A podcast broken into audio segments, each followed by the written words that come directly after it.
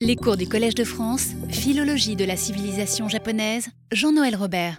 Bonjour, cette fois nous sommes à la bonne heure pour cette huitième leçon qui est intitulée L'adieu au lotus. Alors il ne faut pas exagérer, c'est un peu mélodramatique, mais vous allez voir la façon dont euh, je l'entends ici dans le cadre de Nakamoto bien sûr nous avons vu à la leçon précédente les subtiles analyses, alors peut-être un peu trop subtiles, j'ai entendu des, gens qui m'ont dit que c'était difficile à comprendre. voilà, j'espère que ce sera peut-être plus compréhensible lorsque j'en ferai un, un développement écrit. Donc ces subtiles analyses que fait Nakamoto du discours religieux bouddhique notamment en y distinguant cinq catégories ou modalités qui, sont les siennes, ça semble très original, dont la principale n'était autre que l'hyperbole, c'est-à-dire la version rhétorique de l'illusionnisme. Alors l'hyperbole, ça correspondait à un, caractère cho, n'est-ce pas, qui se dit haru en japonais, et qui veut dire la, la tension, l'extension et l'exagération.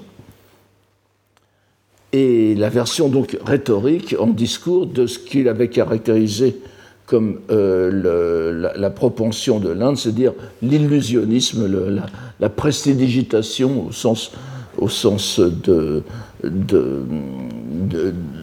plutôt abstrait, l'apparition de, choses magiques, ce qu'il appelait Genjutsu Maboroshi no Waza. Donc c'est la version en rhétorique de l'illusionnisme qui frappe l'ensemble de la religion, de la religion, avant tout adaptée aux populations de l'Inde, les quatre autres, catégories semblant constituer les modalités du discours figuré, du sens simple ou restreint au sens inversé. Je n'y reviens pas pour ne pas faire souffrir euh, davantage euh, les auditeurs de la semaine dernière. Il ne s'agissait pas seulement de, il ne s'agissait pas de seule curiosité intellectuelle de sa part, mais de révéler par cette analyse l'absence de fondement du discours bouddhique, qui ne serait somme toute qu'une élaboration rhétorique. La conséquence de cette dégradation, ce qu'il faut bien, de la, de la rhétorique bouddhique, dont le caractère sublime rehaussé par les prédications et surtout par la poésie japonaise à thème bouddhique, n'est-ce pas, les Shakyoka dont je vous ai parlé lors des années précédentes, donc ce caractère sublime qui avait assuré le prestige tout au long de l'histoire du Japon, eh bien, a des conséquences évidentes. En résumant toute cette évolution bouddhique dans l'analogie qu'il fait, je vous souvenez, ce sont les, derniers, les dernières secondes de, ma leçon de, de, la, semaine dernière, il, il, il, reprend tout ça avec une analogie avec le mot du japonais populaire tawake, qui signifie selon lui à la fois imbécile et débauché, Otomono. Donc notre iconoclaste, euh, qui est bien Nakamoto, entend dévaloriser définitivement les, débordements, c'est un terme qu'il utilise lui-même, du discours bouddhique dans la langue japonaise. Mais nous avons aussi remarqué, c'est un petit fil rouge que je vous invite à suivre, que le mot tawake qu'il utilise se trouve déjà dans le kojiki et ce qui n'était pas peut-être utilisé par hasard par notre auteur, qui là, comme ailleurs, par légère touche, fait du shintoïsme comme l'arlésienne parmi les trois doctrines. Il en parle sans y toucher. Nous n'avons donc donné qu'une esquisse du riche contenu détaillé des propos au sortir du recueillement, le Shutsujokogo, tout en regrettant de ne pouvoir y accorder davantage d'attention dans le cadre de ce cours. Avant de nous tourner, à partir de la semaine prochaine, vers Hirata Atsutane, qui fera à sa manière fructifier, ses observations, nous nous arrêterons encore sur deux rubriques d'une portée plus générale pour notre propos. puisque vous savez que le Shutsujoku Go, les propos au sortir du recueillement, sont divisés en 25 chapitres ou rubriques qui, sont, euh, qui ont toutes un, un, titre et qui, sont extrêmement, extrêmement détaillés. C'est pour ça qu'il est très difficile d'en faire, un, faire un exposé euh, suivi. Alors arrêtons-nous tout d'abord sur la rubrique numéro 24, l'avant-dernière, dont le titre ne peut qu'attirer notre attention puisqu'il s'agit des trois doctrines, des Sankyo, Sangyo. nous avons vu que la préface des propos, des propos sortir du, du recueillement, ne mentionne explicitement que deux de ces doctrines, le bouddhisme et le confucianisme, avec une cryptique allusion qui nous faisait soupçonner la présence sous-jacente, à peine perceptible, du Shinto. Encore une fois, ça revient constamment. Le projet initial de Nakamoto ne semble donc pas avoir été de prolonger la tradition des traités sur les trois doctrines. De même qu'il avait fait un premier tour d'horizon, peut-on présumer, du confucianisme, puisqu'on n'a plus le, texte, n'est-ce pas? Il avait fait un tour d'horizon du confucianisme dans le Setsu, et ce que j'avais traduit par le compendium. Son but principal était ici de faire l'analyse ou de procéder au démantèlement du bouddhisme. Il n'avait probablement pas de vue particulière sur le taoïsme, ainsi que nous pourrons le déduire tout à l'heure d'un très bref aparté. Qu'il tienne cependant à conclure, ou presque, puisque c'est l'avant-dernier, ce qui restera son grand œuvre sur ce thème traditionnel, c'est peut-être l'un des, des, derniers ouvrages pré-modernes, pré-Meiji, enfin, euh, mis à part les réponses qui, lui seront faites, mais qui traitent des trois doctrines en tant que telles. Donc ça doit avoir un sens important pour lui. Nous en voyons deux principaux pour notre part, qui sont bien évidemment liés l'un à l'autre et que nous déduirons d'un argument interne pour le premier, externe pour le second. Pour le premier, la tradition des traités tridoctrinaux, n'est-ce pas, les Sangyo-non, nous l'avons dit, remonte très haut dans l'histoire du bouddhisme en Chine. Elle naît pour ainsi dire spontanément de la rencontre sur le terrain, sur le terrain chinois, de trois systèmes de pensée, comme on dit à l'école pratique des hautes études, à ambition holistique. Euh, je ne sais pas où on le dit, mais dans, les jeux de, dans les jeux de rôle aussi. Encore que la doctrine de Confucius, nous l'avons vu, se refuse très nettement à s'aventurer dans ce qui est pourtant la sphère des interrogations suprêmes de l'humanité, l'au-delà.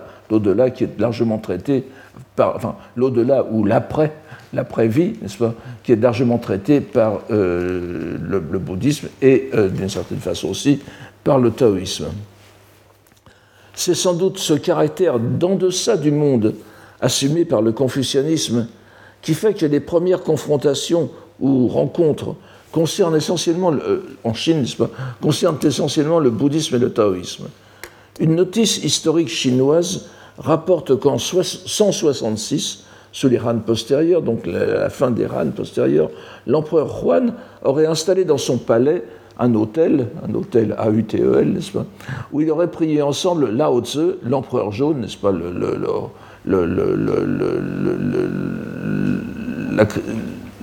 l'entité mythique qui, patronne les, traditions taoïste et de ce qu'on appelait aussi le Shuenshui, le Gengaku, c'est-à-dire les sciences obscures et l'alchimie et les sciences magiques, d'un côté, donc la tradition chinoise, et le Bouddha de l'autre, en 166. Nous avons fait allusion au cours précédent au célèbre pseudo-sutra sur Lao Tzu convertissant les barbares de l'Ouest, dont Nakamoto va parler dans un instant, qui datait des environs de l'an 300. Là encore, c'est une rencontre une rencontre dominatrice, si vous voulez, puisque vous vous souvenez, Lao Tzu est censé partir vers l'ouest, ce qui est la tradition chinoise, mais il va, avec l'introduction du bouddhisme, on continue en disant il part vers l'ouest, convertir les barbares, il devient le Bouddha. Ce sont donc deux exemples des attitudes que l'on trouve souvent ensuite, soit le syncrétisme et la conciliation avec le, le triple autel, soit une tentative d'appropriation d'une doctrine par l'autre. Lorsque l'on arrive à la, rédaction des traités abordant directement la question des trois doctrines, en revanche, nous pouvons observer, je, parle donc quelque part entre le 8e et 10e siècle, nous pouvons observer une sorte d'évolution historique allant du discours apologétique visant à démontrer la supériorité du bouddhisme c'est par exemple Kukai, je vous en ai parlé tout, au début de, ce cours, et de Zongmi, en, le, Shumitsu en japonais, qui sont tous les deux euh, au, 9e siècle, au début du 9e siècle pour Kukai, au milieu du 9e siècle pour Zongmi. Vous voyez que le, japonais est cette fois un peu antérieur au chinois, mais évidemment la tradition est, plus ancienne. Donc et qui vise à démontrer la, supériorité du bouddhisme vers la vision ensuite, qui, ce, cette, ces traités évoluent vers la vision d'une unité fondamentale des trois doctrines. C'est ce qu'on appelle le Sankyo Kiichi ou Sangyo Kiichi. Euh, je, n'insiste pas sur les prononciations japonaises, vous savez que pour Kukai on dit Sango.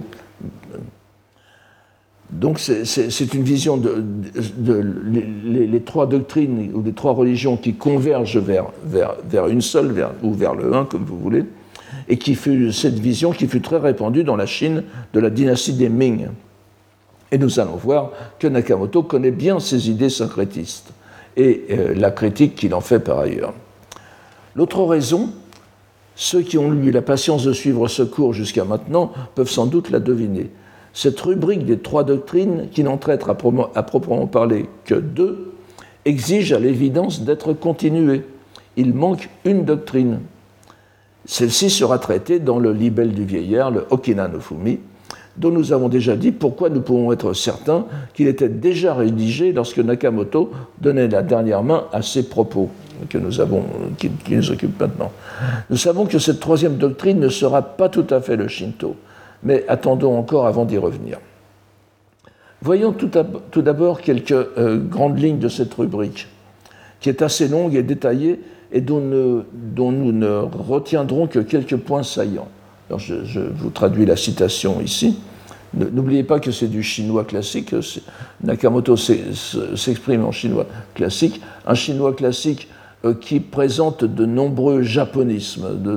C'est-à-dire, il, pense par citation chinoise, mais il les, met dans un cadre où l'on sont très nettement derrière la, la, langue japonaise. Alors ceux, qui ne connaissent que le chinois classique seront parfois surpris de certains, peut-être pas ici, mais dans d'autres passages. Alors je, traduis. Les confrontations entre les, trois doctrines ne datent pas d'hier. Sur quoi portent-elles Le confucianisme, en tant que présenté, c'est alors je traduis ça par une traduction qui n'éclaircit pas beaucoup les choses, par les numéralia. Je, reviens dessus dans un instant. Vous voyez que c'est en, en, japonais myosu ou myoshu, c'est-à-dire littéralement les, les, noms et les nombres, ou bien les, nombres nominaux. Je, reviens dans un instant là-dessus. Donc le confucianisme entend préserver ces numéralia le taoïsme s'adonnait aux pratiques de longévité. Et si ce n'est pas l'hygiène, vous voyez que c'est l'un des le mot qui a contribué à, faire le, mot sino-japonais moderne pour l'hygiène, mais ça veut dire en réalité préserver la vie, et c'est une pratique de, longue vie taoïste. Protéger la, vie, humaine, bien sûr. Donc le taoïsme euh, s'adonnait, le, le, confucianisme entend préserver ses numéralia, le taoïsme s'adonnait aux pratiques de longévité, le bouddhisme se départir des naissances et des morts, et chacun d'établir son discours pour exposer sa voix. Remarquons tout, d'abord que Nakamoto est quelque peu injuste en attribuant au confucianisme une sorte d'exclusivité des numéralia. C'est ainsi que nous traduisons le terme myosu, parfois aussi prononcé Mioche, qui nous, semble, qui nous semble avoir un correspondant, sinon exact, du moins approximatif, dans ce terme latin médiéval, utilisé dans la scolastique pour désigner des suites de dogmes selon leur nombre, par exemple les sept péchés capitaux, etc. Il s'agit avant tout d'un procédé mnémotechnique permettant de retenir de longues listes de concepts, Bien entendu, les numéralia confucianistes apparaissent bien simples comparés aux numéralia bouddhiques, dont le principal répertoire n'est autre que la grande encyclopédie traditionnelle du bouddhisme, l'Abhidharma Kosha, le Kusharon. Nakamoto ne peut ignorer ce fait évident, mais ici encore il réduit sa critique du confucianisme à ce qui apparaît somme toute peu de choses, une manie pour les listes numériques manie qui n'est rien auprès des listes interminables que l'on trouve dans les encyclopédies bouddhiques, mais aussi dans les commentaires et résumés dogmatiques. Et surtout, on ne voit guère comment ce goût des numéralia peut se comparer avec les fins ultimes du taoïsme et du bouddhisme données aussitôt après. Il y a aussi une autre, euh, une autre euh, interprétation des commentateurs que, je suis tout prêt à, suivre, sur laquelle ce qu'il entend par numéralia, ce n'est simplement que l'expression Shisho Gokyo en japonais, c'est-à-dire les quatre livres et les cinq classiques. C'est-à-dire que, enfin, vous voyez, il y a 4 et 5, donc ce sont des, des numéralia aussi, mais se cantonner à ça. Les quatre livres, évidemment, vous, vous, connaissez, ce sont les entretiens de Confucius, le Mansus, le Zhongyong, le, le Daxiao, n'est-ce pas, le, le, le Dashue, le, Zhongyong, et puis ensuite vous avez le, livre des odes, le livre des documents ou des histoires, etc. Bon, je, enfin, donc les, les, quatre livres, les cinq classiques, je ne vous ai pas donné la liste ici. Alors, en tout cas, vous voyez que c'est très, modéré comme, critique. Le taoïsme et le, bouddhisme, en revanche, sont présentés comme antagonistes en raison de leur fin dernière. Alors que le premier se préoccupe de préserver la vie et d'assurer l'immortalité physique à ses adeptes, le second aspire à les dégager du cycle des morts et des renaissances.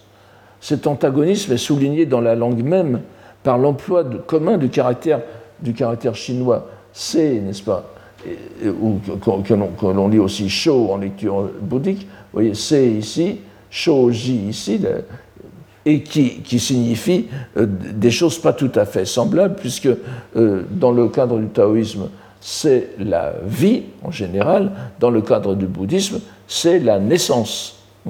Et vous voyez que le même mot, le même, le, même mot euh, bien sûr, en, chinois, ça veut dire les, deux, mais dans le, dans, dans le, dans, le taoïsme, c'est une, une, chose unique à préserver coûte que coûte. Dans le bouddhisme, c'est évidemment une, une, étape très. Euh, ce n'est qu'une étape dans un cycle. Alors, Nakamoto va régler en quelques mots le sort du taoïsme, dont l'éviction lui laissera une case libre dans sa grille pour le shintoïsme. Alors, voici ce qu'il dit du taoïsme.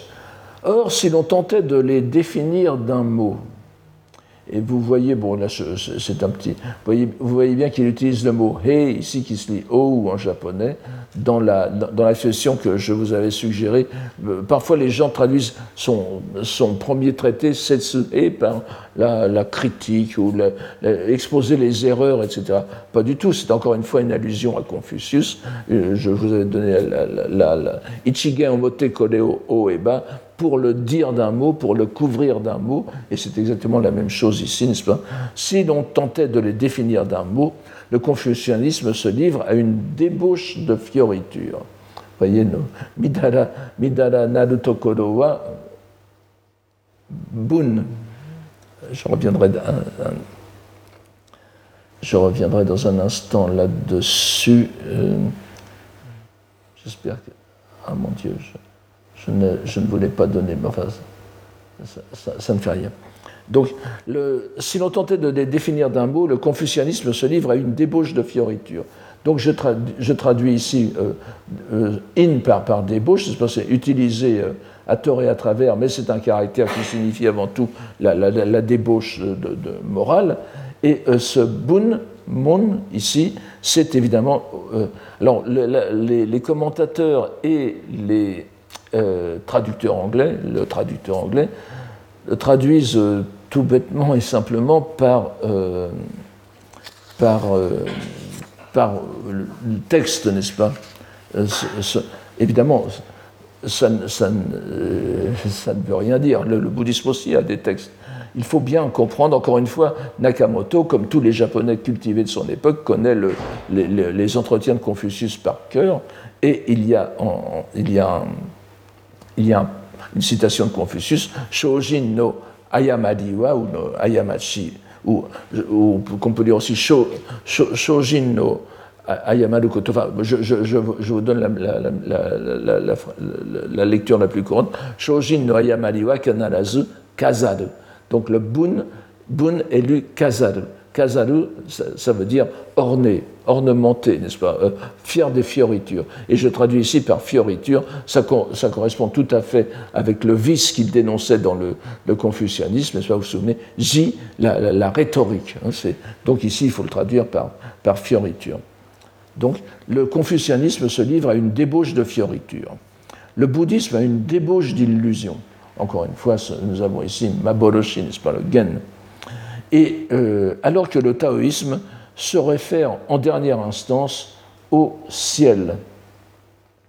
Alors, euh, Ten, ici, dans, bon, je, euh, certains, je, reviens dessus après. Certains estiment d'ailleurs qu'il existe au-delà des mers, dans le taoïsme, un séjour des immortels. C'est ici Shinsen, n'est-ce pas? Ou parfois Sennin un séjour des immortels. Et le fait qu'ils le promeuvent par l'illusionnisme, eux aussi, les placent dans la même catégorie que les hétérodoxes de l'Inde. Leur éloge de la vraie voix, n'est-ce pas C'est euh, leur éloge de la voix ou de, la enfin ce qu'ils appellent la leur, leur, éloge de la voix est en fait avilissant et n'étant rien au niveau du confucianisme et du bouddhisme.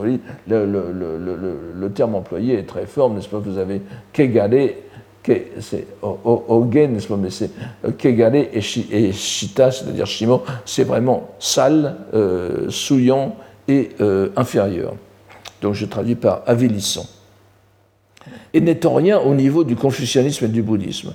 Leurs écritures sont en fait, les écritures taoïstes, vous savez que les, taoïstes avaient j'espère qu'il n'y a pas de taoïste ici, mais je, avait bricolé en quelque sorte un canon, un canon taoïste, le Tao Zhang, euh, en contrepartie du canon bouddhique. C'est-à-dire on a, on a peu à peu, au, fil des siècles, élaboré un, recueil de textes concernant le taoïsme qui est devenu très imposant et dont, euh, le, catalogue a d'ailleurs été magnifiquement fait par Christopher Schipper et, et Franciscus Verhelen, le,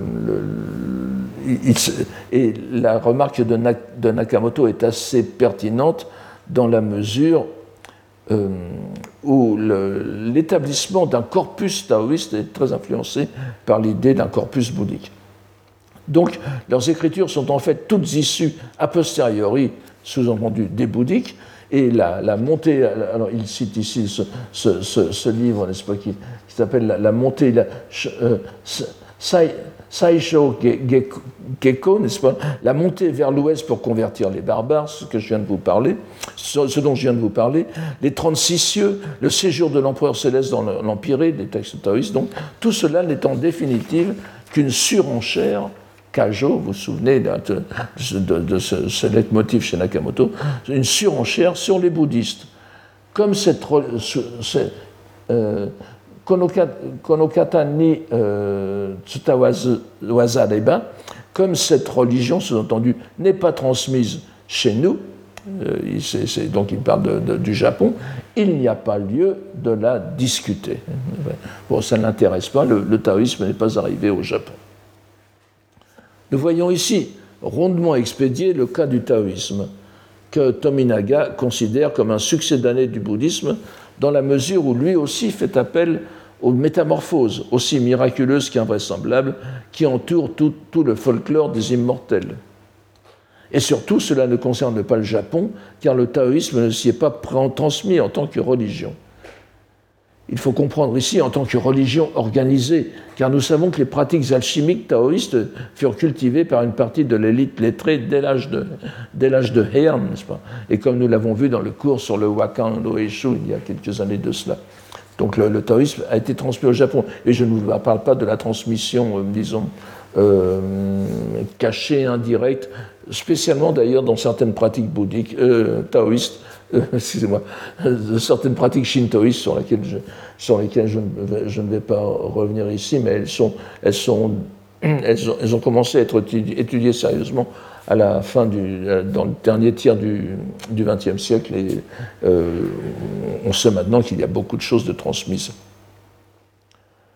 Euh, oui, le, caractère ten qui est utilisé ici désigne les différentiels euh, taoïste, n'est-ce pas, ou, cieux peut-être, puisque c'est un, une acception religieuse ici. Et euh, vous voyez que c'est un peu différent de l'acception bouddhique, puisque dans, le bouddhisme, ten veut dire les dieux, les dieux et le séjour des dieux, mais c'est avant tout deva. Alors là aussi, il fait un peu exprès de, mélanger les deux. Mais je voudrais ajouter quand même que Nakamoto, lorsqu'il dit que le taoïsme ne s'est pas transmis au Japon, euh, même en tant que religion, n'est pas tout à fait. Enfin, oui, il se peut qu'il l'ait ignoré, mais juste avant lui, euh, c'est-à-dire juste avant son, époque, il y avait eu un, courant très, très, très particulier dont je vous donne le nom ici, qui est un peu complexe, c'est pas Shugen Shijitsu. Alors, il faut dire ici Reiso euh, Shinto, qui est, dont l'un des grands protagonistes a été ce Join vous voyez, il est mort en 1739, c'est-à-dire qu'il est, mort. Euh, il, est mort euh, alors que Nakamoto était encore tout jeune. C'est un, un, mouvement qui a eu un certain retentissement au Japon, qui était centré euh, sur le mont Tokakushi, soit Tokakushizan, qui était un, lieu, un, lieu de, pratique des, des ermites et des, des, magiciens. Et surtout, Join était un moine du Tendai, mais il a incorporé le taoïsme et le taoïsme lettré dans sa pratique. C'est-à-dire qu'on récitait le, on récitait le n'est-ce pas, le, Do Tokyo de, Lao Tzu, comme un sutra bouddhique. Les moines ne se, ne se tondaient pas, ne, ne, prenaient pas la tonsure, mais au contraire se laissaient pousser les cheveux. Et, il, y a, il, y avait une espèce de, de, de, transposition du taoïsme dans le cadre du bouddhisme. Et euh, le tout, le tout euh, euh, par cette forme du Shinto dont je, viens de vous donner le, nom, qui est un, rejeton du Sanno Ishijitsu Shinto, c'est-à-dire le mouvement euh, shintoïsme, shintoïste dépendant, enfin le, culte des dieux shinto dépendant du Tendai.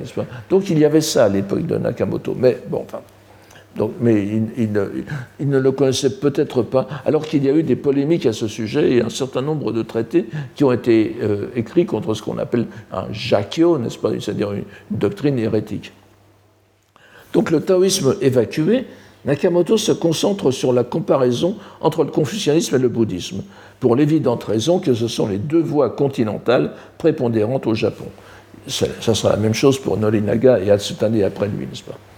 L'un des principaux points de cette doctrine est que Nakamoto énumère les lectures qu'il a de cette rubrique, pardon, est que Nakamoto énumère les lectures qu'il a faites parmi les œuvres chinoises qui traitent des trois doctrines.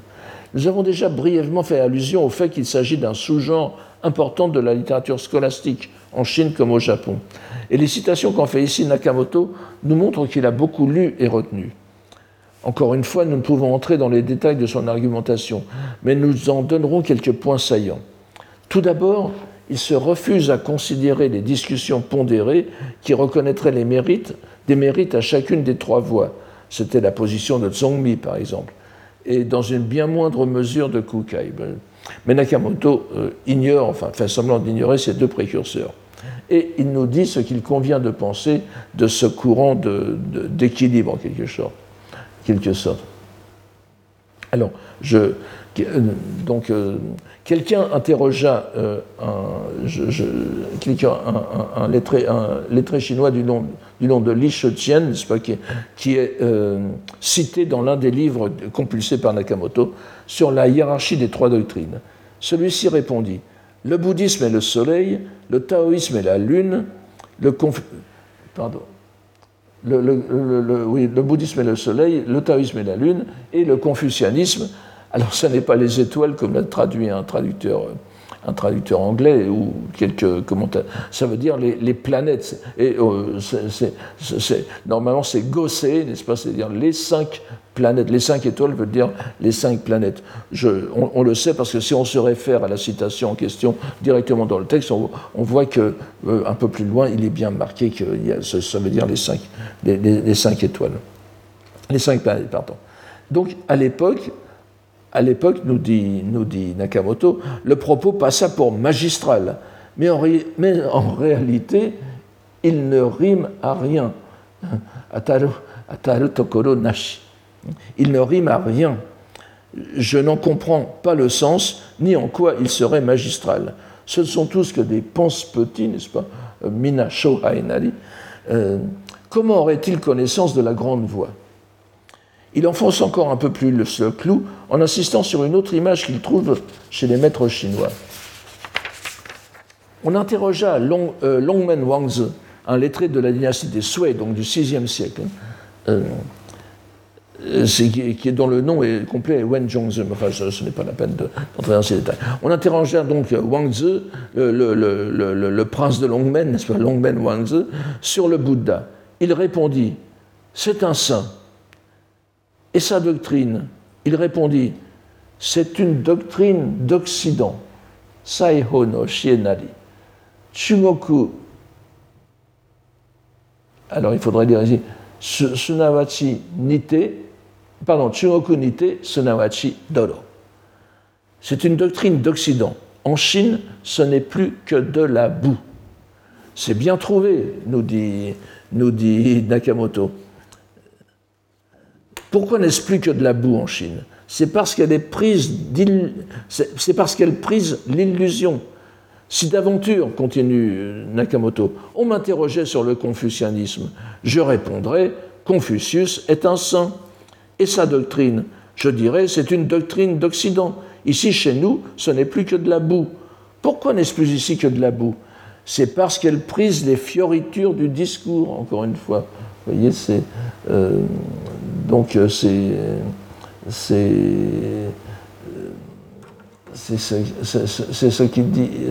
Euh, Tatobu wa bun ni c'est parce qu'elle prise, les fioritures, sous-entendues, du discours. En effet, un langage a son objet. Il reprend ici, vous voyez, gen, ni mono adi. Vous vous souvenez, c'était les trois objets du langage, hein, dont nous avons vu euh, une idée un peu complexe que nous avons vue la dernière fois. Un langage a son objet. C'est ce qui fait que la voix diverge. Un pays a ses mœurs propres, zoku. et c'est ce qui fait que la voix s'altère. Si la doctrine des confucianistes n'est déjà plus que boue, ici, n'est-ce pas Le confucianisme, pour lui, c'est de la boue au Japon. À plus forte raison, la doctrine du Bouddha, qui a été traitée de boue par un Chinois, et donc la doctrine du Bouddha, qui est à Saiho no Saiho ni euh, Adu, n'est-ce pas, qui, qui, est à l'Occident de l'Occident. Donc c'est encore plus loin que le confucianisme, c'est la boue de la boue, n'est-ce pas?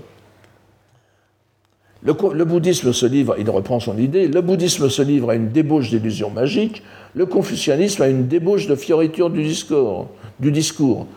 Et cette conclusion, euh, qui est vraiment euh, importante pour lui, rejeter l'un et l'autre nous rapproche de la voie. Koreo sutenaba ou suteneba, sunawachi, michi ni chikashi. Euh, euh, rejeter le bouddhisme et le confucianisme nous rapproche de la voie. Le propos nous est désormais familier, mais nous voyons combien l'argumentation de Nakamoto préfigure celle que nous avons trouvée chez Norinaga à la génération suivante.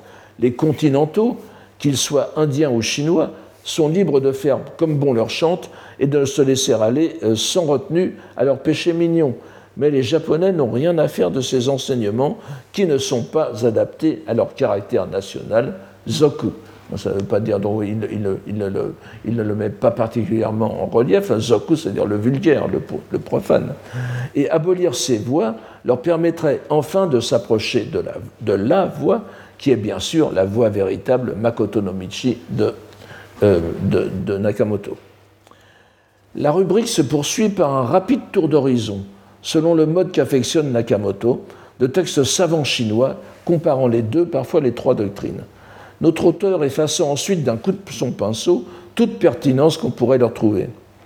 Il s'en prend par exemple à plusieurs reprises à l'idée selon laquelle ces doctrines mèneraient par des voies différentes à des fins identiques, idée que l'on retrouve fréquemment exprimée en Orient comme en Occident jusqu'à notre époque. Je peux vous renvoyer à ce propos au livre du cardinal de Lubac sur la rencontre du bouddhisme et de l'Occident, n'est-ce pas, où l'on voit que les, où l'on voit que les, euh, il, traite, il, traite, justement dans un, presque dans tout un chapitre sur ce, sur, sur ce sujet, n'est-ce pas toutes les, toutes les, À l'échelle des religions, toutes les religions euh, mènent à, sont des sentiers qui mènent à un même sommet. Donc vous voyez, ça, ne date pas d'hier non plus. Ainsi, à propos du grand maître Ming, Ming pas, du XIe siècle, Euh, qui est un moine, Chan, donc un moine zen chinois, de la même lignée que Zhongmi, que nous avons vu tout, à l'heure, qui, prônait l'égalité des, trois doctrines, donc Mingjiao, euh, Myokyo en japonais, prône l'égalité des trois doctrines, Nakamoto fait ce commentaire. Ce qu'il voudrait dire, c'est que les trois doctrines sont toutes des voies de bien, Zendo, n'est-ce pas? S'il en manquait une, nous perdrions une modalité de bien, Ichizen, car il s'agit d'un effet spontané de l'ordre naturel, Myosu.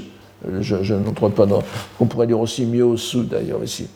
Euh, euh, mais alors il dit, n'est-ce pas? Ah, Mata, Nanno Rokanaru Kotonari. Ah, mais en voilà une bêtise. Si l'on tient le bien pour aune, pourquoi se limiter à trois doctrines En effet, pourquoi trois doctrines? Les dizaines d'hétérodoxies, les dizaines d'hérésies ne relèvent pas toutes du bien. Si elles, sont une en leur sens foncier, elles divergent dans leur trace phénoménale et c'est tout. Donc, tout, anything goes, comme on dit en anglais, n'est-ce pas? Tout, fait affaire, tout marche. Il n'y a pas de raison de, se limiter à trois. Reprenons ensuite l'argument indéfiniment répété dans cette rubrique des illusions magiques et des fioritures de discours qui caractérisent bouddhisme et confucianisme. Nakamoto laisse entendre que si c'est leur seule originalité et qu'elles sont en leur fond semblables à des dizaines d'autres enseignements, il y a lieu de se demander à quoi ils servent, n'est-ce pas? C'est la, deuxième, euh, citation. On peut très bien se passer du Bouddha, de Confucius et de Lao Tzu. Il n'y a pas lieu de prendre parti pour l'un ou l'autre des trois. On comprend ici encore que Nakamoto prépare le lecteur à sa propre conception de la voie véritable, qui vise certes le bien, il le dit d'ailleurs, je, vous renvoie à ce que nous avons dit dans, les cours précédents, mais n'a nul besoin de l'envelopper de tours de magie ou de redomontades rhétoriques. C'est pourquoi il, euh, termine cette rubrique sur une déclaration d'agnosticisme. Oh, pardon. C'est la, citation 3, n'est-ce pas? Je ne suis point disciple des confucianistes, ni du Tao, pas plus que du Bouddha. Je me contente d'observer impartialement leurs faits et gestes, et voilà donc ce que j'en pense, ce, qui précède.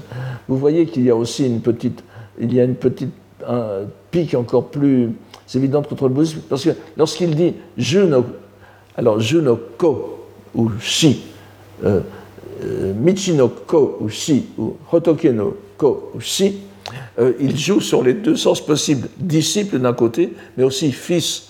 Et comme vous le savez, dans le Sutra du Lotus, par exemple, pour ne citer que lui, le Bouddha dit, dit que les êtres sont ses enfants, ses fils. Donc il y a ici, si on le prend dans le sens de il y a, il y a encore quelque chose de plus appuyé contre le bouddhisme.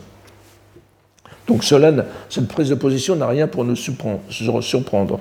Mais avant de quitter cette rubrique 24 sur les trois doctrines, d'où le taoïsme a été exclu d'office, il convient encore de remarquer l'une de ces allusions subliminales, si je puis dire, auxquelles nous sommes à présent habitués de la part de Nakamoto. Elle est si rapide et légère que l'on hésite presque à la relever. Mais Michael Pye l'a fait lui aussi, et elle vient s'ajouter à la série que nous avons déjà soulignée d'emploi du caractère sino-japonais pour Dieu Kami. C'est la, citation 4, n'est-ce pas? Et il cite encore Ming Jiao, n'est-ce pas? C'est ça qui est habile. Il, Ming Jiao, dit encore Le Bouddha dispose son enseignement selon la voie de l'esprit. Shinto motte, Shinto motte, pour toucher l'intérieur c'est-à-dire qu'il est caché et invisible, la voix de l'esprit. Toucher l'intérieur de l'homme par la voix de l'esprit, c'est entièrement. Alors, commentaire de, commentaire de, de, Nakamoto, n'est-ce pas? Il, répète le mot Shinto, vous voyez. Euh, toucher l'intérieur de l'homme par la voix de l'esprit, c'est entièrement le principe des causes et des faits et des rétributions appropriées. Cela revient à dire l'illusionnisme. Vous vous souvenez que euh, euh, euh, dans, un de ses retournements dialectiques dans le théâtre secret, Nakamoto est, allé à mettre dans la catégorie d'illusionnisme même les doctrines bouddhiques les plus fondamentales. Il est parti des miracles et il est allé au, au. Ce n'est donc pas la réalité du bouddhisme, c'est-à-dire Hotoke no Makoto ni Arazaru Nadi, puisque la, la, réalité du bouddhisme, c'est l'illusionnisme, si l'on peut dire. Mais Ming Chao ne s'en rend pas compte, ce qui est bien dommage. Cette voie de l'esprit, donc, se lit bien sûr Shinto en japonais. Et il est difficile de penser que Nakamoto se soit arrêté à cette citation sans avoir quelque arrière-pensée. Ce qui est d'autant plus savoureux que Ming Jiao se donne la peine de préciser tout de suite après ce passage, pas, euh, c'est la petite citation que je vous donne après. Donc euh, c'est Ming Jiao lui-même, n'est-ce pas, qui, précise, si on va voir l'intégralité de la citation, euh, qu'il s'agit bien de, Shin Kami, mais Kami dans le sens d'esprit et dans le sens et, pas dans le sens d'être surnaturel, qui est pour lui un sens grossièrement erroné, n'est-ce pas? Vous voyez qu'il reprend aussi le, même caractère de débauche que, Nakamoto. On voit d'où Nakamoto tire ses sources. C'est Inwaku. Donc, mais Nakamoto répète lui-même le terme, tout en déplorant qu'il ne signifie pas le sens véritable du bouddhisme, puisqu'il se réfère à des principes pourtant fondamentaux de cette doctrine. Donc on peut admettre qu'il y a quelque chose de véritable dans, les, religions, mais c'est par-delà leur, leur, euh, euh, surface euh, absolument fausse. Ce qui peut ne signifier ici que le sens véritable du bouddhisme n'est pas dans le bouddhisme, n'est-ce pas? Et bien sûr, nous le comprenons rapidement, nous qui avons lu le libelle du vieillard, il s'agit de la voie véritable mise ici subtilement en relation avec un shinto caché et difficilement visible, comme il le dit lui-même. À dire vrai, j'ai peine à croire que ces allusions répétées aux dieux du Japon par des chemins aussi détournés constituent réellement une sorte de message crypté de la part de Tominaga Nakamoto. Il s'agit plutôt du reflet presque machinal d'une préoccupation omniprésente chez lui à propos du statut exact de cette voie véritable dont il est persuadé de la validité unique pour son époque. Mais enfin, il fallait que ce fût dit. Et cette rubrique sur les trois doctrines était pour lui l'endroit idéal pour le faire. Il en soustrait le, taoïsme, qui va de soi dans ce genre de traité en Chine, mais qui n'a selon lui aucune place au Japon, et laisse une sorte de blanc, de case vide. Il la remplit dans le libelle du vieillard.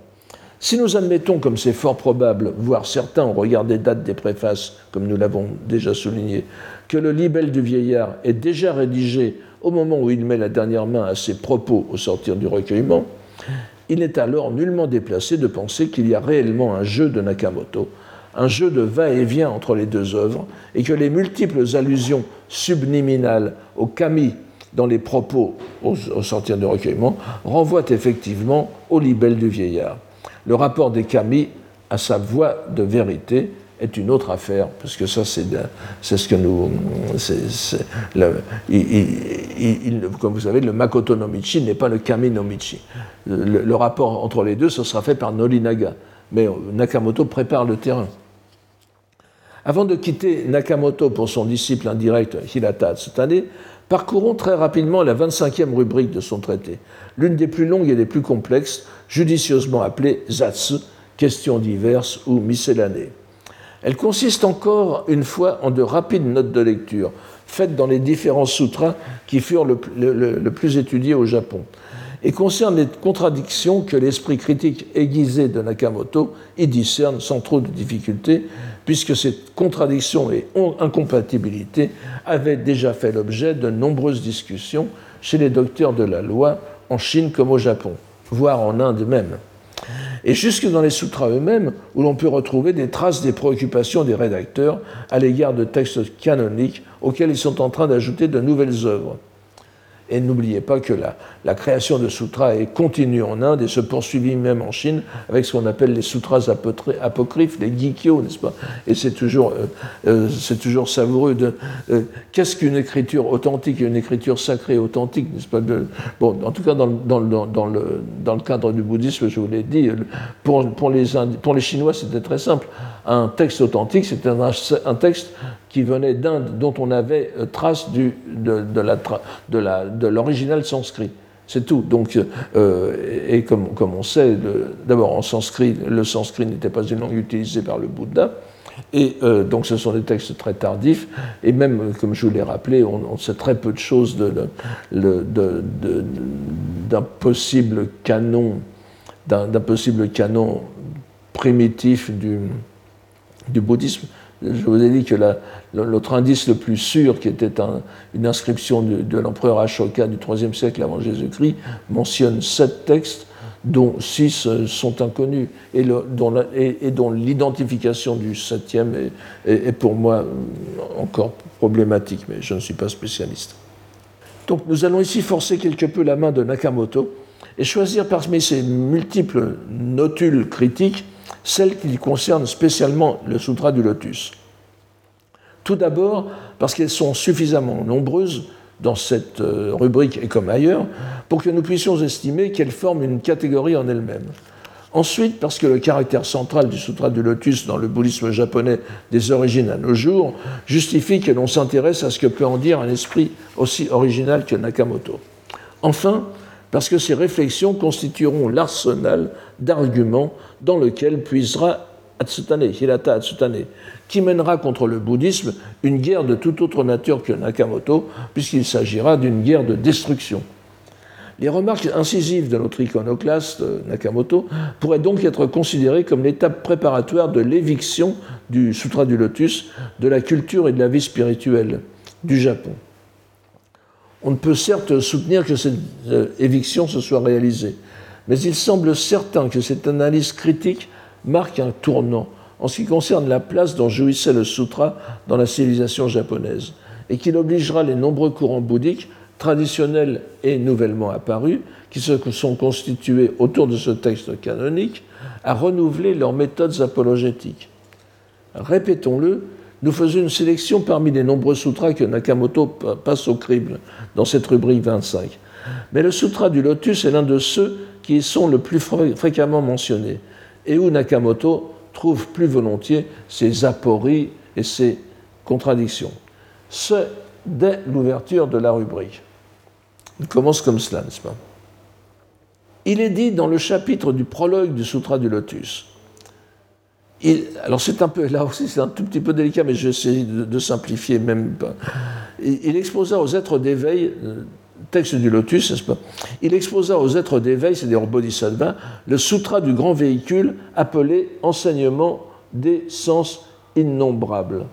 C'est euh, Muryogi Kyo Oshie, mais voyez bien, c'est Daijo Kyo, c'est-à-dire un, sutra. Hein. Il exposa aux êtres d'éveil le sutra du grand véhicule appelé enseignement des sens innombrables loi enseignée aux êtres d'éveil et gardée en mémoire par les éveillés, c'est-à-dire par les Bouddhas.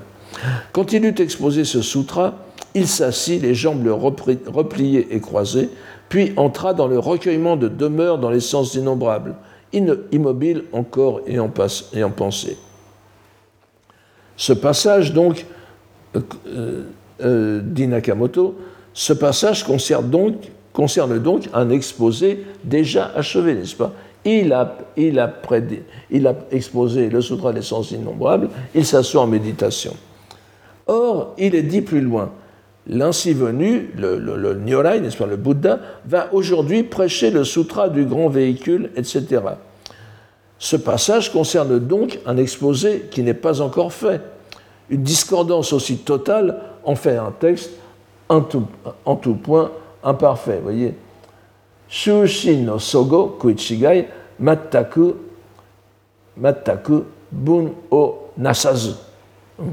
C'est-à-dire donc de tel. Euh, dès l'entrée, dès le prologue et le chapitre du prologue qui, donne la mise en scène de la prédication du Bouddha, euh, le Sutra du Lotus profère une absurdité. Il, vient de prêcher un sutra et il dit qu'il va prêcher un sutra. Comme d'habitude, Nakamoto touche un point très délicat de ce premier chapitre du sutra, ce prologue où il est indiqué que le Bouddha vient d'exposer un enseignement, un sutra appelé en sanskrit le grand enseignement seulement. C'est là que, c'est là que le, le bas blesse, Desha, ce n'est pas le sutra des. mais c'est donné aussi comme titre de sutra quand même. Et rendu en chinois par enseignement au sens innombrable.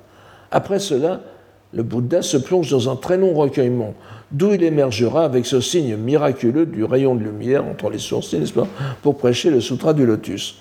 La question serait de savoir si, si les deux sutras sont le même texte avec des titres différents. La tradition de l'école euh, Tendai au Japon y a répondu en reconnaissant comme authentique un texte plus que probablement apocryphe et rédigé en Chine même, et en le plaçant en prologue du Sutra du Lotus comme sutra d'ouverture, ce qu'on appelle Kaikyo en, en sino-japonais. Un troisième sutra, prolongeant le chapitre 28, est placé après le Lotus qui a pour titre le Sutra de la contemplation de sage universel, constitue en conséquence le Sutra de, clôture, le Kekkyo. Le tout forme le triptyque canonique du Tendai appelé Hokke Sambukyo ou Sutra tripartite du lotus. Donc, parce qu'il faut appeler un subterfuge, et Nakamoto aurait sans doute parlé de Genjutsu, n'est-ce pas, l'art de l'illusionnisme, cette curieuse inconsistance du prologue est résolue le sutra mentionné ayant trouvé quasi miraculeusement une existence réelle. Un texte qui n'existait pas en sanskrit, mais il y a vraiment tout porte à croire que c'est un texte qui a été fait en Chine. Et en particulier la, rhétorique qui, est, euh, on, ne peut, on ne peut même pas envisager comment ce serait traduisible en sanskrit, n'est-ce pas, certains passages. Donc euh, Nakamoto, cependant, en lecteur rigoureux, refuse le subterfuge et s'en tient à ce qu'il estimait être une contradiction interne du texte. Il ne peut en conséquence qu'observer. De plus, tout le Sutra du Lotus, du début à la fin, est un discours d'éloge du Bouddha et ne constitue absolument pas une transmission d'un enseignement doctrinal. Il ne mérite donc en aucun, cas le nom de Sutra. Motoyori Kyo tonazukeru bekanazaru mononari. Tonazukeru bekanazaru mononari. Donc, euh, il ne mérite en aucun cas le nom de sutra, Nazuku Bekanazaru. Il ne sera pas le dernier à remarquer que l'on serait bien en peine de dire exactement ce qu'est l'enseignement majeur que le Bouddha promet continuellement de révéler dans le Sutra du Lotus. Il a lui-même fait, fait, allusion, dans un passage que nous avons vu précédemment au terme euh, Nakamoto a fait allusion au terme scolastique que les doctes s'accordent à définir comme le cœur de sa doctrine, qui est l'aspect réel des entités qui arrive au, au chapitre, au chapitre 2, mais euh, qui n'est même pas dans l'original indien, n'est-ce pas? Je, ne reviens pas là-dessus. Disons que ce qui a été considéré en, Chine et au Japon comme le cœur de la philosophie euh, du Tendai, si je puis dire, puisque ça a été aussi utilisé dans la, philosophie moderne, le Shoho n'est-ce pas, l'aspect réel des entités, eh bien, euh, est en chinois, mais n'existe pas dans le lotus sanskrit. Donc, euh, donc, le Sutra du Lotus serait un enseignement qui n'enseigne rien. Et Nakamoto va trouver des arguments dans la traduction exégétique chinoise, le dernier. Il est dit dans les notices sur la transmission du Lotus alors c'est un texte, c'est un, un, texte du 7e siècle, très, très ancien, mais qui montre déjà la, prépondérance du Sutra du Lotus, même à l'intérieur de la tradition euh, chinoise, n'est-ce pas, qui, qui, est, qui, est, un ensemble de, en, dix, en dix livres sur tout ce qui se rapporte à la transmission du, du Sutra du Lotus en Chine, les différents. Alors, il est dit dans, cette, dans ce, dans ce Hokedenki, n'est-ce pas, le lotus est transmis en Chine selon quatre manuscrits, quatre versions. Ils comportent tous ces manuscrits des ajouts et des, retraits. Pourquoi cela se limiterait-il au sutra des contrées occidentales? C'est-à-dire que donc il est, il est, bien, il il est fait allusion ici au fait que le, euh, bon, je,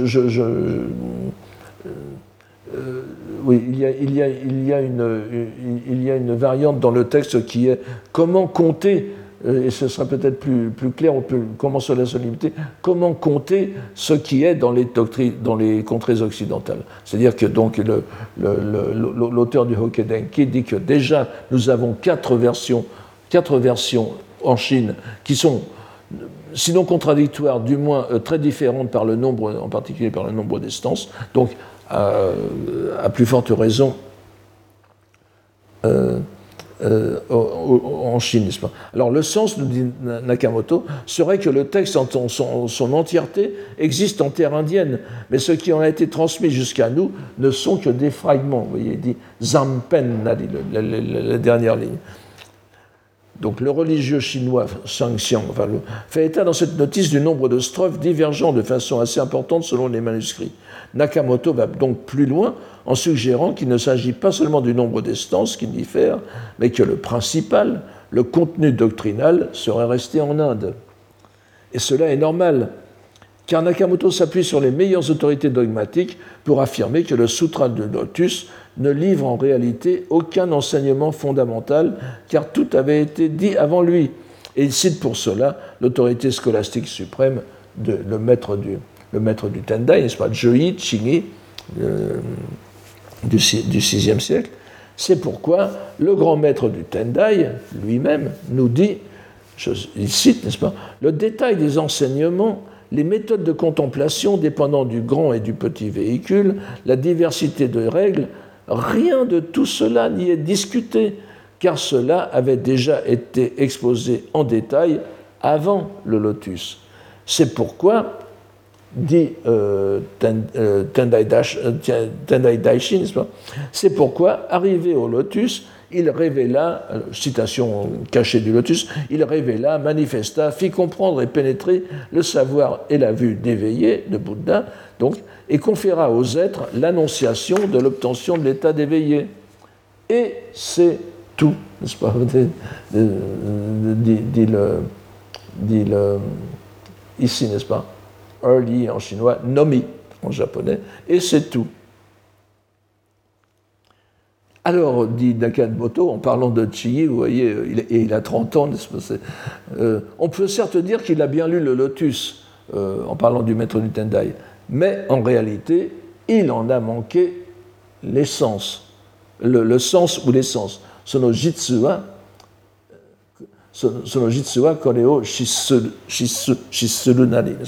il en a manqué le sens réel.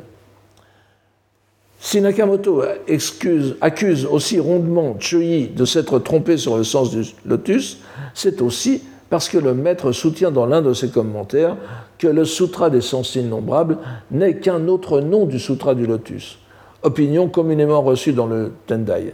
Mais il a beau jeu, lui, Nakamoto, de démontrer que le Sutra des sens innombrables, lui-même, indépendant du lotus, est une création des tenants du lotus et qu'il présuppose explicitement les sutras précédents. Cela pourrait expliquer l'absence de contenu doctrinal. Par exemple, dans le, dans le Sutra des sens innombrables, donc je, répète, ce sutra apocryphe placé avant le lotus pour euh, dire que ce que dit le Sutra du Lotus en disant que le Bouddha prêchait un sutra qui s'appelle le, le, Sutra des sens innombrables n'est pas une blague, eh bien on, a mis ce sutra avant. Et dans ce sutra même, il est dit, et évidemment euh, on, voit, on voit que... Ensuite, c'est le Bouddha qui parle, je prêchais les douze classes de textes développés, la vacuité océane de la grande sapience et de l'ornement de splendeur, n'est-ce pas? Donc les Hanyagyo, les, les, sutras de la Prajaparamita et les sutras de l'ornement de splendeur. Donc euh, le, Bouddha récite ses best-sellers précédents. Donc vous voyez qu'en effet, on sent, ici le rafistolage dogmatique, mais bon, c'est comme ça qu'évoluent les, doctrines, Alors donc cela pourrait expliquer l'absence de contenu doctrinal.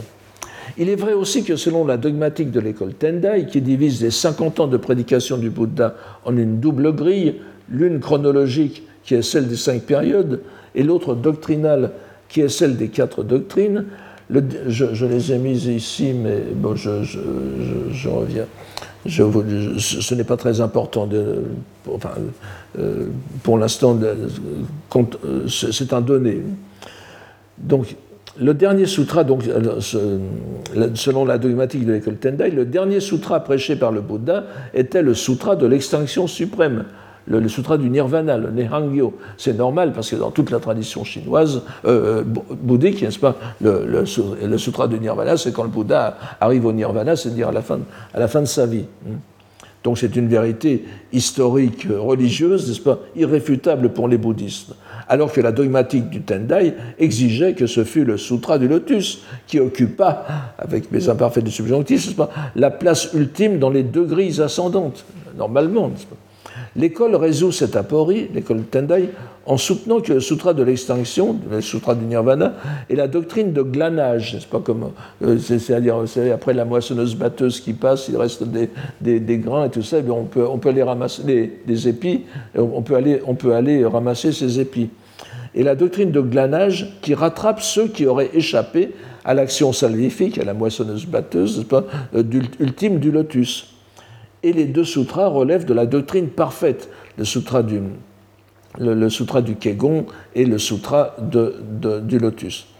Mais l'esprit critique, encore une fois de Nakamoto, se refuse à admettre cette manœuvre trop facile d'illusionnisme doctrinal, et il ne la mentionne pas lorsqu'il expose en termes plus objectifs cette difficulté majeure du Tendai et, donc de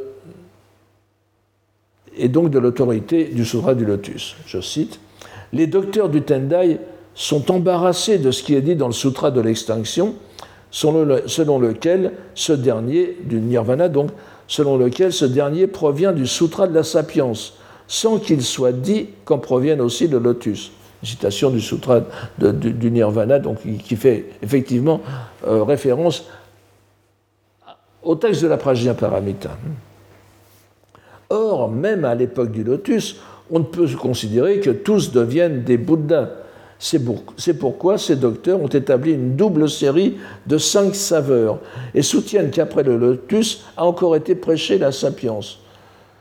Je ne vais pas entrer dans les détails, mais il, faut, expliquer pourquoi d'un côté on a le, lotus et pourquoi après on, retrouve quand même la mention du, sutra de, du sutra de la sapience prêché, euh, prêché après le lotus comme, ça, euh, comme, comme, comme l'indique le sutra du nirvana, puisque le sutra du nirvana est, le, dernier sutra. Normalement, il devrait parler du lotus aussi, mais non, il ne parle que du sutra de la sapience.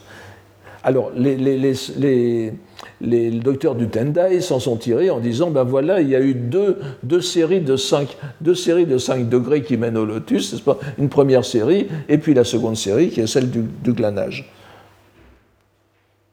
Tout cela, nous dit, euh, Nakamoto, dernière, ligne, n'est-ce pas, ce n'est que des euh, discours de compromis. Je, bon, je n'entre pas dans le détail, c'est en réalité c'est un terme de la scolastique Tendai qu'il utilise ici même. Nous n'avons pas le temps de revenir. N'entrons pas ici dans l'exposé du dogme des cinq saveurs, qui n'est qu'une métaphore pour les cinq périodes, et dont on peut supposer que Nakamoto n'en fasse pas grand cas. Il relève en tout cas à juste titre que ce passage du Sutra de l'extinction pose effectivement une difficulté aux scoliastes du Tendai qui l'ont résolu de la façon qu'il nous décrit comme peu convaincante. C'est d'ailleurs l'essentiel de l'argumentation de Nakamoto, puisque nous l'avons dit, sa réflexion se fait essentiellement sur l'édifice dogmatique et essentiellement du Tendai, dont il lui suffit de montrer qu'il repose sur des difficultés réelles, dont ces dogmes se voulait précisément la résolution. Il fait s'effondrer l'ensemble dès lors qu'il supprime ce ciment dogmatique, pour utiliser une métaphore. Et à propos de métaphore, finissons notre description de la pensée critique de Nakamoto avec une illustration très simple qui est sa bulvérisation de l'une des paraboles les plus célèbres du lotus, parabole qui fut transformée en métaphore scolastique par cette. Alors, par cette parabole et la très ingénieuse intrication qu'elle avait effectuée avec ses doctrines, l'école Tendai avait réalisé un petit chef-d'œuvre de mise en image de son monument dogmatique, inlassablement répété et commenté jusqu'à l'époque moderne. Signe d'ailleurs que la démolition de Nakamoto n'a pas été si efficace que cela, parce que vous trouvez cela encore partout, n'est-ce pas? Résumons d'abord très rapidement cette parabole du, fils pauvre ou de l'enfant pauvre, qui rappelle tout à fait celle du fils prodigue de l'évangile de, de, Luc et aussi le, cantique de la perle, n'est-ce pas, un texte gnostique euh, qui est transmis en syriaque je, vous le dis très rapidement, un, riche marchand avait un fils, tout le monde le connaît, mais je suis désolé, mais il faut que... Euh, un riche marchand avait un fils qui quitta tout jeune la demeure de, son père sans que l'on en sache la raison. Euh, elle n'est pas précisée dans le... Errant dès lors de par le monde, il finit par oublier son origine. Ce n'est pas dit explicitement non plus alors que le père, qu'il avait d'abord cherché en vain, avait fini par s'installer, et qui n'a pas oublié son fils donc, avait fini par s'installer dans une certaine ville et poursuivre ses affaires, qui ne firent que prospérer, jusqu'à ce qu'il fût à la tête d'une immense fortune. Un jour, au bout de 50 ans, alors vous me direz, le fils commençait à être grandet à l'époque, mais la, chronologie des sutras n'a que peu à voir avec le monde réel. Donc, au bout de 50 ans, l'enfant pauvre, allant de village en village à la recherche de, de petits emplois, de bullshit jobs, comme aurait dit le regretté Greiber, n'est-ce pas, entre dans la cour du palais de son père, alors que celui-ci y siégeait au milieu de ses intendants. De loin, le père reconnaît son fils malgré ses haillons, et fou de joie, il envoie des serviteurs courir vers lui pour le ramener. Et la première pensée qui soit venue à l'esprit du père, en même temps que la joie, est la perspective d'avoir enfin un héritier à qui transmettre ses trésors. Mais l'enfant abruti de misère, voyant arriver les sbires sous l'emprise de la frayeur, s'évanouit. Le père comprend alors que, que son fils n'a plus les facultés qui lui permettraient de prendre immédiatement connaissance de son identité. Il met donc au point un expédient, un expédient salvifique, ce n'est pas dit, mais c'est bien le sait. Il envoie d'abord deux services, mais c'est là, le, tout le chapitre s'appelle Hoben Bond, enfin, euh, euh, tout le chapitre vient après un chapitre qui s'appelle Hoben Bond, qui, est euh, consacré à, cela, aux, expédients salvifiques. Il envoie donc d'abord deux serviteurs mal tenus, débraillés, qui lui proposent un travail avilissant, mais à sa mesure balayer les immondices, la crotte, la, version chinoise, du palais, tâche dans laquelle ils l'aideront. Le fils accepte ce travail envisageable pour le peu de raisons qu'il a encore. Et le père voit de loin avec pitié les premiers pas de son rejeton vers son retour à soi-même. Un jour, le père se dépouille et somptueuse parure propre à sa condition, son pectoral, etc., son, turban, se revêt à son tour d'oripeau et peut ainsi parler pour la première fois à son fils comme un patron à son employé, mais l'assurant qu'il a à son égard une affection paternelle. Il le fait peu à peu monter en, grade et lui confiant des, des tâches de plus en plus importantes, de plus en plus importantes. Mais l'enfant ne changeait que lentement de disposition. Après 20 ans passés à balayer la crotte, l'enfant pauvre, qui devrait donc être à peu près centenaire à ce moment-là, est convoqué au chevet de son père malade, qui, sans lui révéler encore leur vrai lien, c'est important, sans encore lui révéler leur vrai lien, lui dit qu'il doit à présent prendre connaissance complète de sa fortune, car, dit-il, il n'y a plus de différence entre toi, toi et moi. Jusqu'à ce qu'enfin, j'abrège un peu, à l'article de la mort, le Père, ayant convoqué tous les grands du royaume, proclame publiquement sa paternité et leur présente son fils comme son véritable successeur et bien sûr le propriétaire de sa fortune. Bien évidemment, les rédacteurs indiens du Lotus voulaient déjà illustrer par cette parabole le caractère expédientiel des doctrines du petit véhicule que le Sutra dénonce comme tel. Les docteurs du Tendai ont cependant été plus précis en faisant correspondre chaque étape de la rééducation du fils à une période précise des 50 ans qu'ils attribuent à la prédication de Shakyamuni depuis son éveil jusqu'au nirvana. Et donc, c'est l'armature des cinq périodes et des quatre doctrines que vous avez ici. alors, Nakamoto, face à cet édifice subtil, mais fragile bien sûr, utilise un gros bon sens qui le démantèle sans peine. Je vous le cite.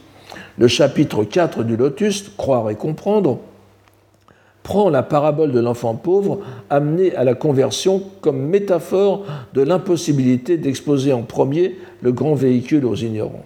Il ne s'agit donc que d'une hyperbole du lotus pour écraser le discours des autres sutras, et non pas d'une comparaison portant sur les cinq périodes. Les docteurs du, Tendai font correspondre la phrase du lotus effrayé et étonné à celle qui décrit les auditeurs de l'ornement de splendeur comme sourds et muets. Écoutez simplement, ce n'est pas même de, de, se mettre. Donc, donc il fait correspondre une phrase du lotus à une autre phrase qui est, qui est attribuée à la réaction des auditeurs du, du sutra de l'ornement de splendeur. Mais ce n'est pas dans le sutra de l'ornement de splendeur. Mais il n'y a rien qui corresponde entre les deux sutras à la séparation, puis au retrouvailles du Père et du Fils qui commence, qui commence la parabole. Qu'est-ce que ça veut dire? Il pourrait même ajouter que la comparaison avec les sourds et les muets n'est pas dans le sutra de l'ornement de splendeur lui-même, mais dans les commentaires du maître de Tendai, relayés euh, par, par d'autres commentaires japonais. Il n'est donc pas étonnant que l'on ne retrouve pas de correspondance parfaite entre les deux textes. Gros bon sens ou non, Nakamoto est sensible aux incohérences du texte et il a beau jeu de continuer. Le mode d'instruction par la, voie littéralement, le mode d'instruction par les paraboles consiste, la voie d'instruction par les paraboles consiste à procéder avec souplesse et tolérance, shoyo, n'est-ce pas, euh, pour réaliser son intention. Il n'est pas nécessaire de coller à la correspondance de chaque détail. D'autant plus que une parabole est quelque chose de général. D'autant plus que si tout ce qui a été prêché auparavant est tenu pour expédientiel, en ce cas, les matières précieuses et les entrepôts qui sont remis en premier lieu à l'enfant pauvre, alors que son identité n'est pas encore révélée, représentent aussi, en leur vrai sens, de la camelote, gammotsu, gambutsu, n'est-ce pas, kaninomono, de la, fausse monnaie, des, des, contrefaçons. Une telle exégèse est donc fausse, puisqu'en effet, à un moment, lorsqu'il est malade, le, le, père lui donne déjà toute sa fortune, donc c'est rien. Une telle exégèse est donc fausse. De même, les vingt ans de la parabole ne font qu'exprimer la longue désolation de leur séparation. Il n'y a rien à y faire correspondre et pas la, graduation gradation des doctrines. Les, les exégètes postérieurs qui transposent d'autres textes pour les faire correspondre à ces 20 ans, les, autres textes bouddhiques, sont tout simplement ridicules, n'est-ce pas? Euh, euh, nomi. Il n'a peut-être pas tout à fait tort dans le détail, mais il me semble malgré tout peu probable qu'il n'y ait dans cette parabole que le désir d'exalter le lotus, je veux dire dans le, texte indien. Ce qui est d'ailleurs un reproche répété que Nakamoto fait à ce sutra dans cette rubrique, mettant constamment en relief la réclame qu'il fait de son propre contenu et l'illusionnisme rhétorique de sa prédication. Les rédacteurs du lotus sanskrit avaient plus que certainement des idées plus profondes en, en tête, que les auteurs du Tendai n'ont fait que remanier dans leur sens. On voit qu'il y a aussi une gradation euh, subtile dans le texte euh, sanskrit du Lotus, donc ça doit correspondre à quelque chose. Toujours est-il, je pense l'avoir montré par ces exemples, que Nakamoto, dans cette dernière rubrique, porte le coup de grâce intellectuelle au Sutra du Lotus. Reconnaissons que ce n'est pas sa seule cible. Il poursuit aussi assez systématiquement le même genre de critique à l'égard du Sutra de l'ornement de splendeur autre, le Kegongkyo, n'est-ce pas? Autre grand sutra, sutra apprécié des intellectuels, comme aussi l'enseignement de Vimalakirti. Mais c'est certainement la critique du lotus qui fera le plus de dégâts, dans la mesure où c'était le sutra qui avait accompagné la vie culturelle, intellectuelle et spirituelle du Japon sur un millier d'années. C'est sur cet adieu au lotus que nous prenons congé de Tominaga Nakamoto, Chuuki, personnage si intéressant par le feu de son intelligence et sa vie tragiquement brève, par l'influence qu'il eut sur les générations suivantes d'intellectuels et sur le renouveau des études bouddhiques. Nous le retrouverons cependant dès la prochaine leçon, caché, mais discernable cette fois, c'est pas comme tout à l'heure, n'est-ce pas, euh, dans les discours véhéments de Hirata Atsutane. Je vous remercie et je vous dis à la semaine prochaine. Retrouvez tous les contenus du Collège de France sur www.colège-2-france.fr.